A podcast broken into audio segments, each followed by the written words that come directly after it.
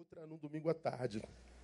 Mas eu sou brasileiro carioca como vocês e, e, e, acompanhei os noticiários das calamidades que aconteceram no Brasil nesse início de ano e foi um, um início catastrófico mesmo. E dentre tudo que nós vimos e testemunhamos, houve uma, uma imagem que de alguma forma me marcou demais. Ela vai ser a minha gotinha de sabedoria da quarta-feira, mas eu queria mostrar para você essa imagem aí. É impressionante como essa imagem me tatuou. Sim. Vocês se lembram dessa imagem? Lembra? Alguém não sabe que imagem é essa? Não? Alguém aqui não sabe? Todos sabem, né? É, foi nesse avião que o helicóptero do Boixá bateu. Que. Não, o helicóptero bateu no caminhão. Eu falei diferente? O que, que eu falei? O, o caminhão bateu no helicóptero? Tá bom. O helicóptero bateu no caminhão. Resolvido? Pronto. É, é cansaço. Estou precisando descansar. Então, o helicóptero bateu no caminhão. Ali está o motorista preso nas ferragens. Essa mulher estava passando na garupa da moto seu companheiro. Eles pararam, viu o homem agonizando, e ela não se conformou em vê-lo agonizando e ela partiu para cima do caminhão. E eu vou arrancar essa porta e eu vou salvar a vida desse homem. Abaixo dela tem um sujeito filmando. A atividade da mulher. Essa mulher tem câncer e ela não se preocupou com ela. Depois disso, ela ganhou o tratamento dela tal. Mas essa imagem me choca. Uma mulher tentando salvar a vida de um semelhante e abaixo dela um outro ser humano do sexo masculino filmando a cena. Na minha concepção, digo eu, não, Senhor, nada representa melhor a geração que eu vivo hoje do que essa imagem. De gente que, na sua grande maioria, prefere um like do que aproveitar a oportunidade de salvar uma vida. Esse homem prefere filmar para ganhar like para si do que ter no currículo a salvação de uma vida. Eu prefiro, na minha concepção desses homens, um, um cafuné na minha imagem do que ter a minha história tatuada por significância. E esse homem, e também o que filma esse homem, representa o tempo que a gente vive hoje, esse tempo louco, desequilibrado que a gente vive hoje no caminho. Que está chato, está nojento ser hoje. É? Então essa imagem, é o, ela, ela, ela virou emblemática. Quando eu vi essa imagem, eu fiquei chocado. Pode tirar. Pode acender. Vocês é, terem noção por onde eu vou trafegar no púlpito esse ano. Vamos a Apocalipse capítulo 3. É um texto que vocês já me viram pregar algumas vezes. Mas eu queria fazer uma provocação. A gente tem ceia hoje, então em meia horazinha a gente faz isso. A Apocalipse capítulo 3 fala da igreja de Sardes. Você sabe que em Pátimos, João recebeu revelação para escrever para sete cartas. Uma delas é Sardes. E como eu já disse aqui, essa, essa carta não seria importante se ela não fosse direcionada a uma igreja, a uma comunidade como essa aqui, a um coletivo de mentes e corações que em unidade vivia ou deveria viver e que declara Jesus como Senhor e como seu próprio cabeça. E o cabeça manda uma, um recado para o corpo. E o cabeça, que é Cristo, manda um recado para o seu corpo chamado igreja, e o recado é esse aí. Ao anjo da igreja escreve: Isto diz aquele que tem os sete Espíritos de Deus e as estrelas. Conheço as tuas obras. Tens nome de que vives e estás morto. Ser vigilante e confirma o restante que estava para morrer, porque não tem achado as tuas obras perfeitas diante de meu Deus. Lembra-te, portanto, do que tens recebido e ouvido, guarda-o e arrepende-te. Pois se não vigiares, virei como ladrão, não saberás a que hora sobre ti virei. Mas também tens em Sardes algumas pessoas que não contaminaram suas vestes comigo e andarão vestidos de branco por quanto são dignos. O que vencer será assim vestido de vestes brancas, de maneira nenhuma arriscarei o seu nome do livro da vida. Antes confessarei o seu nome diante de meu Pai e diante dos seus anjos. Quem tem ouvidos, ouça o que o Espírito diz à igreja. Então essa carta, ela é, ela é grave porque ele está dizendo, conheço as tuas obras, tem nome de que vives e estás morta. E você, já, você se lembra, não tem como esquecer dessa palavra. É o Senhor da igreja dizendo assim: olha, quem te examina de fora para dentro, diz que igreja fera. Essa igreja está bombando, essa igreja está arrebentando a boca do balão, essa igreja é uma benção. A igreja é famosa, tens fama, tem nome de que vives. Quem te analisa de fora para dentro. Mas o Senhor da igreja, eu que te analiso de dentro para fora, te digo: você é um defunto disfarçado. Você é um hipócrita. A imagem que tu vendes nada tem a ver com a tua essência. Você vive essa desconexão existencial entre o que é e o que parece ser. O que tu dizes não tem a ver com o que tu és, e o que tu és não é revelado nas tuas palavras e nem nas tuas obras. O Senhor está dizendo, você é uma igreja despersonalizada. Qual a, qual a gravidade disso? Ah, não te falta conteúdo para ser verdadeira. Por isso ele diz: lembra-te, portanto, do que tens recebido, ouvido, guarda-o e arrepende. Então você tem ouvido demais, você tem recebido demais, então guarda isso tudo que você recebe como conteúdo, arrepende-te. Por que, que você tem que fazer isso? Porque se você não se arrepender, eu virei como ladrão. E ele diz, essa palavra ladrão é a mesma de João 10, 10, que diz que o ladrão não vem senão para quê? Diga para mim. Roubar, matar e destruir. Se não te arrependeres, Sardes, diante de tudo que você tem recebido, que você não tem aproveitado para te transformar em alguém útil, relevante e verdadeiro, virei como ladrão e não saberás a que horas sobre ti virei. Então ele está dizendo: eu sou o Senhor da igreja, mas quando eu vier, eu não venho para a igreja, eu venho sobre a igreja. Ele não volta para a igreja, ele volta contra a igreja. E ele não volta como Senhor, ele volta como aquele que mata, rouba e destrói. Ele está dizendo: a luta da igreja hipócrita não é mais contra o diabo, é contra o seu Senhor. E quando eu preguei sobre isso aqui, eu falei: imaginemos que isso aqui sejamos eu e você. Ou eu ou você ou nós caímos na mão do diabo. Há esperança, porque maior é Deus, amém? Não, ele pode nos livrar. Mas se eu e você cairmos na mão de um Deus irado, quem pode nos livrar da mão de Deus? Então ele está dizendo: se você pretende brincar de religião, brinque com qualquer outra, menos com aquela que glorifica meu nome. É o que ele está dizendo. Bom, como nós estamos, enquanto cristianismo, sob cheque, sob júdice, hoje nós temos no Brasil uma realidade dicotômica aos que viraram críticos mortais da igreja, estão em todo canto, principalmente no campo dos egoístas narcísicos, que é o campo da, da, da, da web, onde todos são valentes, onde todos são mestres, onde todos sabem tudo, onde todos vendem ser muito mais do que o que são. Todos lá estão é, como críticos e apedrejadores da igreja de Jesus. Então nós temos, de um lado, os que criticam a igreja e do outro lado, aqueles que são igreja criticada. Então, os que são críticos da igreja são os que da igreja saem e dizem que o culpado é sempre a igreja. Isso é uma, isso é uma realidade nacional e até mundial.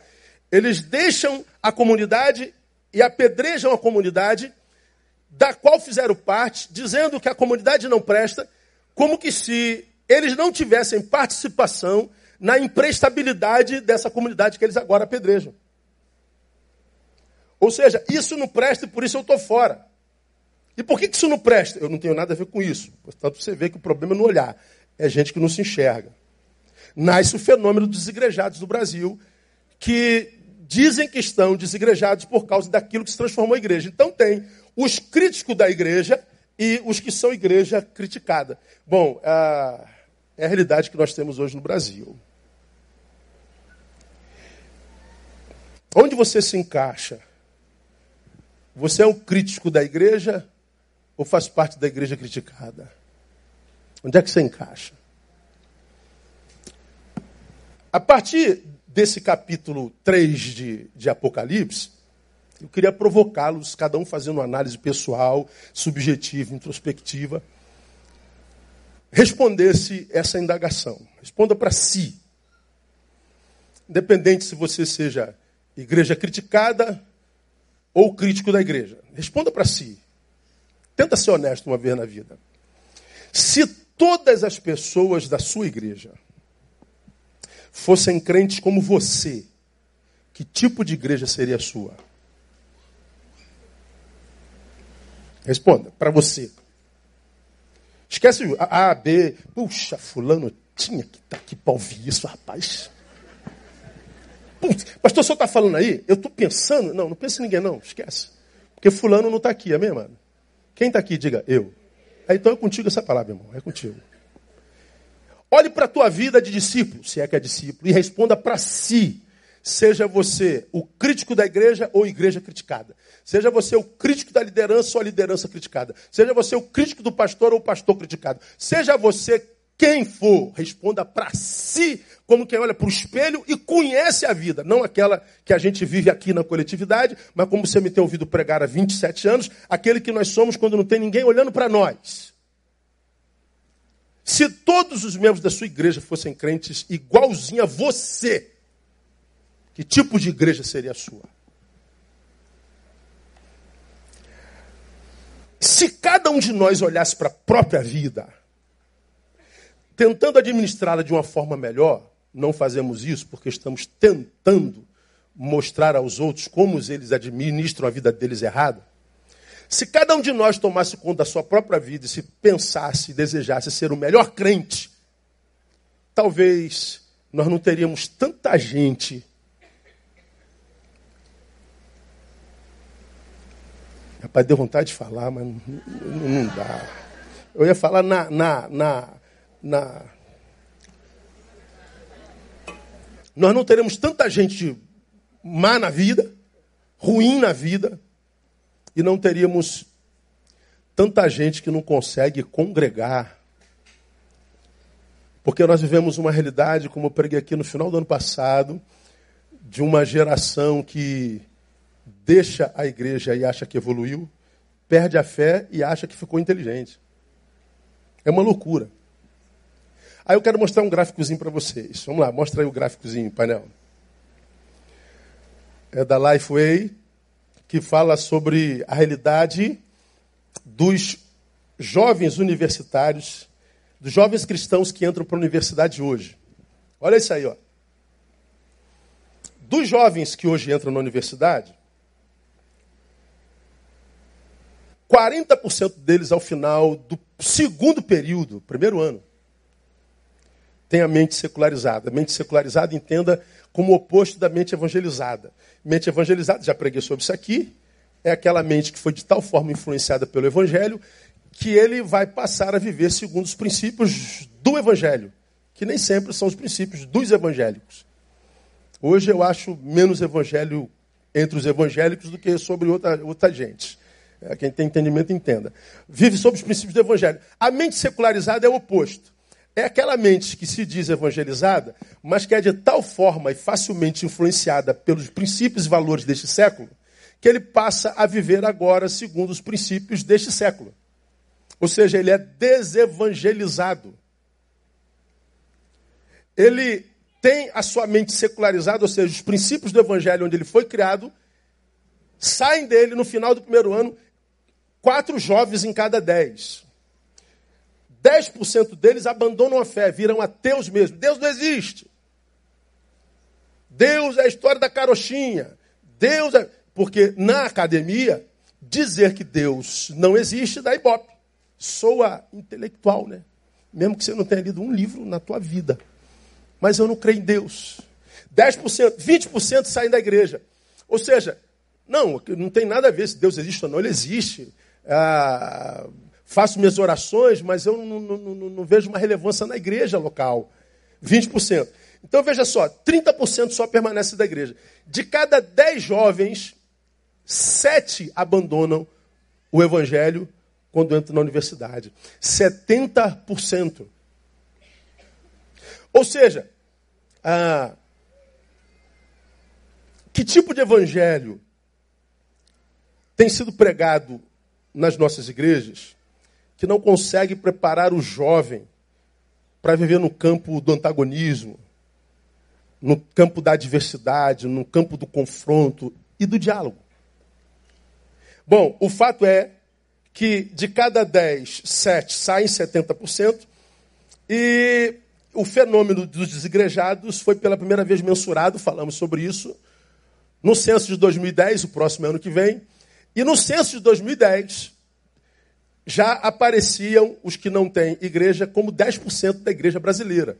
Éramos 42 milhões de evangélicos, 5 milhões de desigrejados. E só para lembrar você, muita gente não estava aqui quando eu preguei sobre isso, aconteceu pela primeira vez em 2010 um fenômeno no nosso país, porque pela primeira vez os sem igreja foram mensurados, apareceram enquanto número, como realidade na igreja eh, evangélica. Como assim?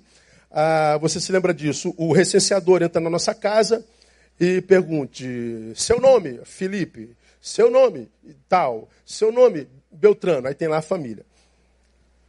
No campo religioso, a pessoa pergunta assim: qual a sua religião? A pessoa diz: católica. Não tem segunda pergunta. Budista, não tem segunda pergunta. Hare Krishna, não tem segunda pergunta. Ateu, não tem segunda pergunta. Ah, não tem segunda pergunta. Evangélico tem a segunda pergunta. Qual denominação? De qual vertente? A única religião que tem uma segunda pergunta é a dos evangélicos, é a sua. Aí o cara diz assim: Eu sou batista, igreja reformada. Sou assembleano, pentecostal. Sou da Universal do Reino de Deus, neopentecostal que, que aconteceu em 2010 pela primeira vez na história do Brasil? De que religião você é? Eu sou evangélico. Qual igreja? Eu não sou de igreja nenhuma. Como assim? Como evangélico sem igreja? Um, dois, dez mil, um milhão. Os recenseadores não sabiam onde botar. Pode botar batista? Não. Pode botar neopentecostal? Não. Pode botar pentecostal? Não. Onde é que a gente bota essa gente? Voltaram e perguntaram aos seus superiores. Está aparecendo um número de gente que, que, que, que, diz que é evangélica e não está sendo colocado em lugar nenhum. A gente bota onde? Eles botaram lá no censo de IBGE. Cristãos genéricos.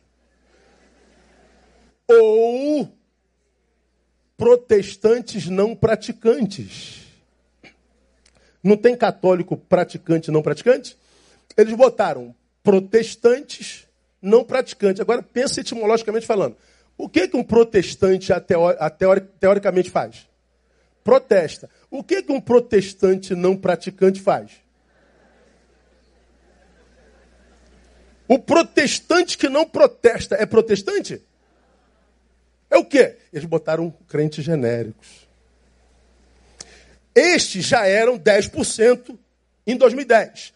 2020, bota aí, ó, 30%, dando chute. Problema nenhum. Problema nenhum. Não tem nada a ver com isso e cada um dá conta da sua própria vida. Não tem nada a ver com isso. Eu quero chamar a atenção de vocês para uma coisa. Nesse carnaval, ontem, portanto, vejo uma imagem que me choca. Mas se você não olhar bem, passa batido, porque soa bem intencionado. Pastor, você ouviu alguém da Betânia na, na, na, na mocidade independente? Eu não vi, mas que tinha, tinha. Crente hoje é uma desgraça, irmão. Sim, o cara. Ah, não tem nada a ver com isso também, não. Ah, é, bota outra imagem aí. Olha essa imagem. Posto 12 do Recreio dos Bandeirantes. No carnaval está lá o crente evangelizando. Que coisa linda, né, gente? Olha essa imagem. Jesus te chama, certo ou errado? Certo. Morreu para oferecer perdão e vida nova, certo ou errado? Mas olha o restante da frase. Morreu para oferecer perdão e vida nova, não uma igreja.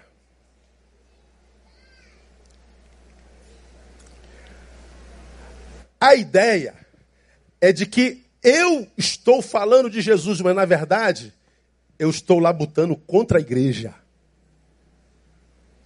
Jesus não veio fundar uma igreja. Sobre esta pedra edificarei a minha igreja. Então estuda aí a igreja do primeiro século, você vai ver que a igreja local tem seu lugar desde sempre. que muda hoje é a sua utilidade, a sua função, a sua metodologia, a sua instrumentalidade. O problema é que se tornou um fim em si mesma, quando ela tinha que ser um canal. O problema é que, para a igreja local, institucional hoje, ela precisa decidir se ela é destinatária da bênção ou o caminho da bênção. O problema é que a igreja virou destinatária. Mas a igreja é a ideia do cabeça da igreja. Então nós vemos hoje não só a realidade dos que criticam a igreja porque não conseguiram viver em comunhão, mas agora há um labor contra ela. Julgando prestar um bom serviço a quem se quer evangelizar. Aí, a, a pergunta para a gente refletir, irmão, nessa manhã é: que tipo de igreja seria a sua? Se todos os crentes fossem crentes como você. Aí lá na frente a gente vai falar sobre mestres aos seus próprios olhos. Lá na frente, nós vamos falar é, sobre algumas realidades que a gente tem pescado nas nossas rasas análises, principalmente a partir de 2 Timóteo capítulo 4, versículo 13 e 4, onde o Senhor diz, porque virá tempo em que não suportarão a sã doutrina, ou seja, o que é são será insuportável. Portanto, a nossa opção será a doença mesmo. Agora, ninguém opta pela doença sem dizer que a doença são os saudáveis. Ninguém opta por aquilo que deseja, mas não consegue suportar, deixando aquilo sem que é, para que a culpa não lhe esmague, dizer que a doença está lá. Agora, olha o restante desse texto. É sobre esse texto que a gente vai ficar o ano todo, a partir de 1 domingo de abril.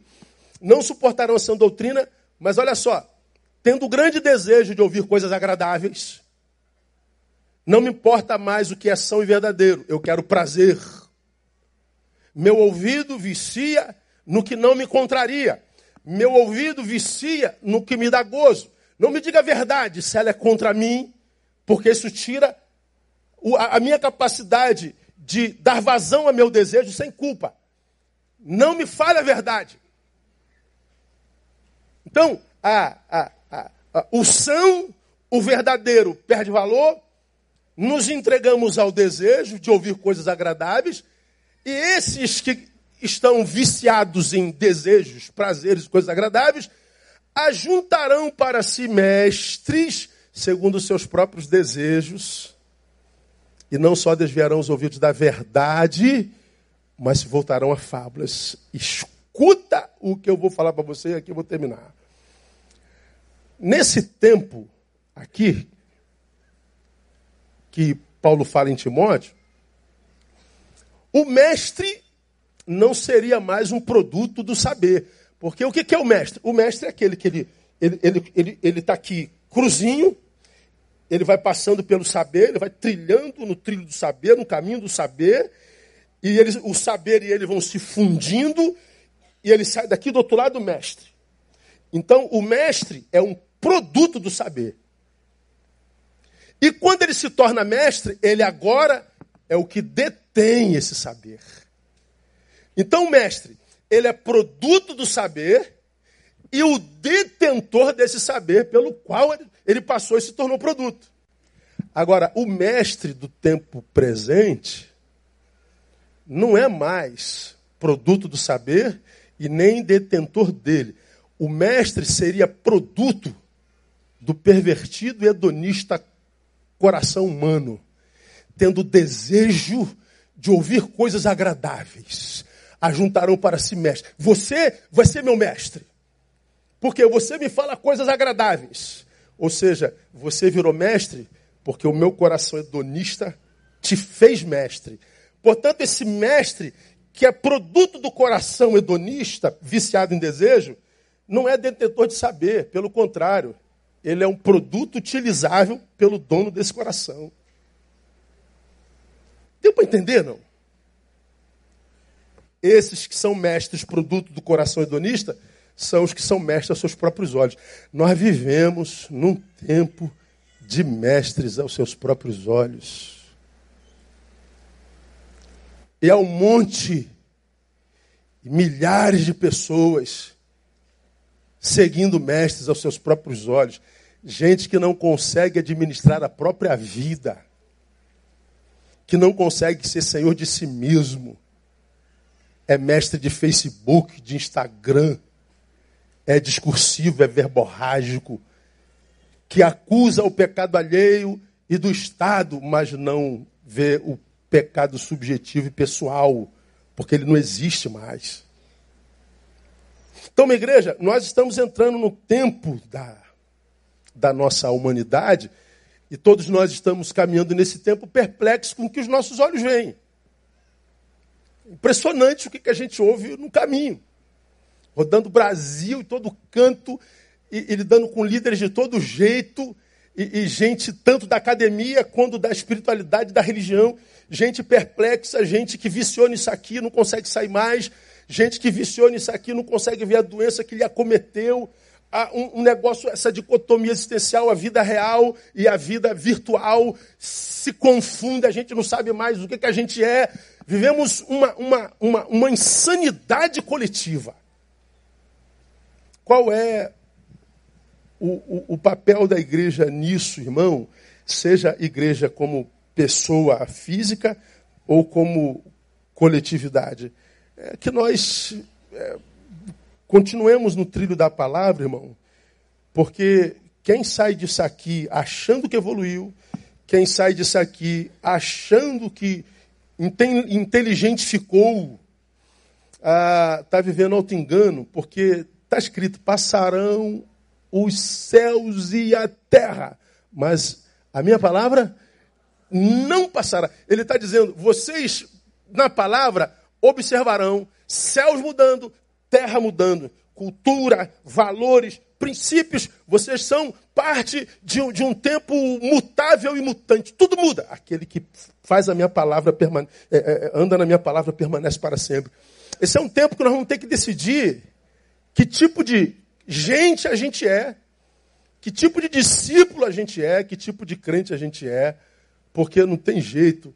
Nós já estamos no tempo que o mundo está engolindo o cristão contemporâneo e o cristão está sendo engolido com um discurso bonitinho, mas sem vida praticada e sem qualidade de vida subjetiva interiorana, interior.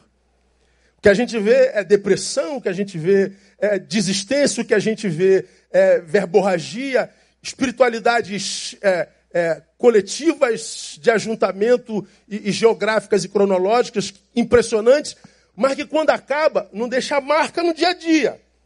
Gente que não consegue é, ver do seu interior fluindo rios de água viva e nem consegue experimentar, mesmo que seja no meio da calamidade, a paz de Deus que excede todo entendimento. Essa paz não é utopia.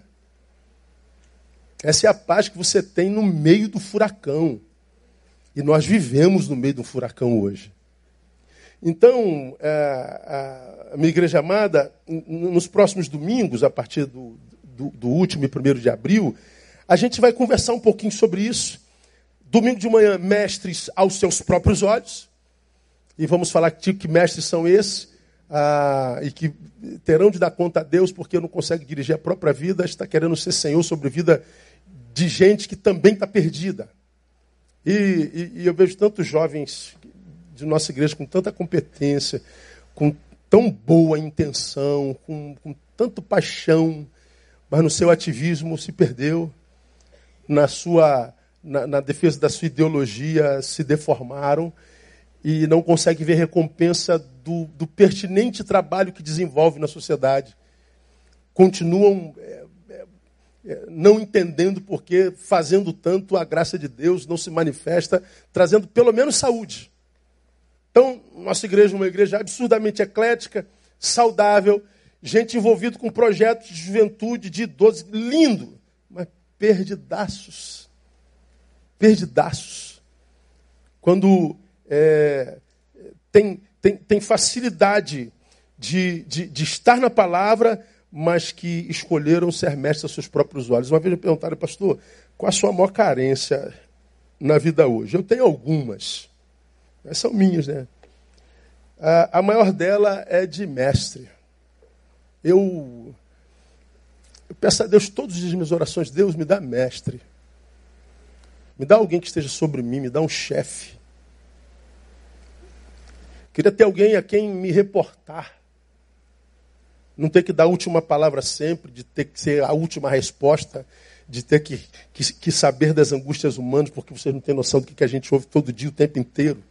Não tenho tempo para rede porque eu estou vivendo a minha vida real, né? Não dá tempo para ficar discutindo se o vídeo do presidente é pornográfico ou não. Não dá. É, se é, se não é, não muda nada, é só egos. É, enquanto isso, tem gente que foi estuprada pelo que curte aquele vídeo pornográfico. Eu prefiro tratar dessa gente estuprada. A vida real tem muito trabalho para quem tem tempo para ela. E os que não estão conseguindo viver vida real é porque não tem tempo para ela. Está relegando para um segundo plano.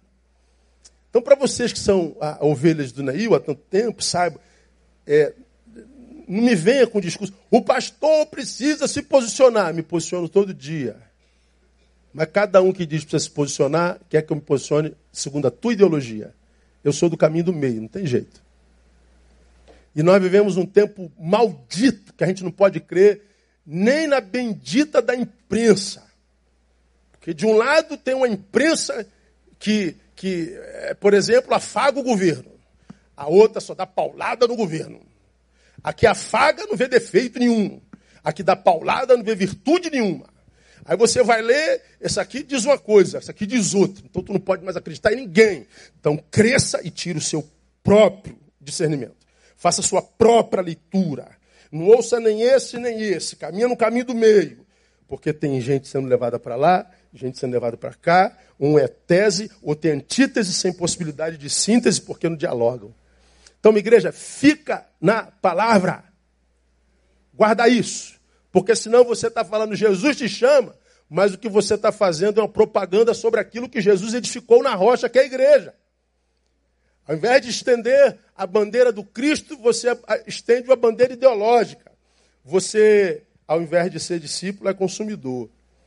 Então, a gente, a gente vai conversar juntos, nos domingos matinais, sobre mestres aos seus próprios olhos. E na quarta-feira, a gente vai falar sobre a fé inútil, que é aquela fé que nós já, já, já pregamos aqui outrora numa outra, numa outra vertente, que diz que a gente tem que acrescentar à nossa fé virtude, uma fé que é de Deus, ou seja, de origem divina, mas que precisa ser suplementada com atitudes e posturas humanas.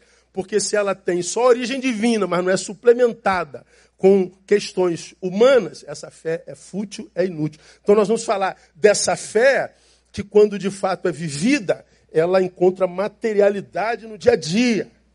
Ela não é só sensitiva, epidérmica, grita, pula, vamos trazer o poder de Deus. Lindo. Mas que amanhã não te tira da fofoca, da hipocrisia, da pornografia, que te faz se enxergar. Não te faz um marido que bate na mulher e se vê como bom crente. Não, não, não é possível que a pessoa não se enxergue. Então, é, irmãos, o que o texto diz em Sardes é: brinque de qualquer coisa, mas não brinque com o evangelho. Brinque de qualquer coisa, mas não brinque com a fé no Cristo de Deus. Brinque com qualquer coisa, mas não brinque de ser de Jesus. Porque ele está dizendo: se você não se arrepender de ser essa hipocrisia, eu não virei para ti, eu virei sobre ti. E eu virei como um ladrão. Aquele que mata, rouba e destrói. Bom, viver nesse mundo, aliado de Deus, já está difícil. Agora, viver nesse mundo, tendo Deus como adversário. Então, entrar nessa Copa do Mundo existencial com Jesus com a camisa 10 amarela. Já está difícil. Para tu entrar no campo do mundo, ele está com a camisa 10 da Argentina, acabou, a gente vai ganhar de perder de goleada. Então, que, que, que cada um de nós se autoanalise, tenta vencer a tentação de se meter na vida alheia e tenta responder para si que tipo de igreja seria a sua se todos os crentes da sua igreja fossem igual a você. É o que o Cristo diz: examine, pois, o homem a si mesmo. É o que a gente vai fazer agora na celebração da nossa comunhão e na ceia do Senhor. Amém, amados? Vamos aplaudir a Ele, que Ele tenha misericórdia de nós.